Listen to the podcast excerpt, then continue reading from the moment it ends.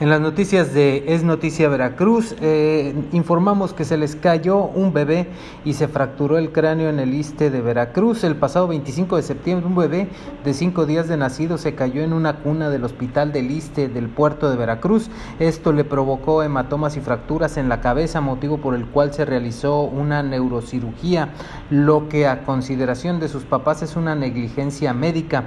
Karen Yatzel Rojas Lascano narró que el 20 de septiembre a través de una cesárea programada dio a luz a gemelos quienes nacieron sanos, sin embargo presentaron un alto nivel de bilirrubina por lo que requirieron un tratamiento especial. Ante esta situación fueron llevados al área en la que recibieron la atención y cinco días después fueron llamados de urgencia y al llegar les avisaron que uno de los bebés se había caído de la cuna más de un metro de altura.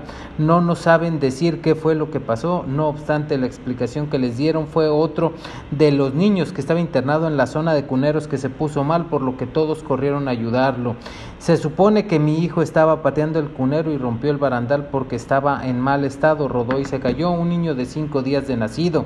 Es una historia increíble y esta versión pues no ha satisfecho a la familia. De acuerdo a la mamá, casi una semana no, no hay un solo responsable del caso.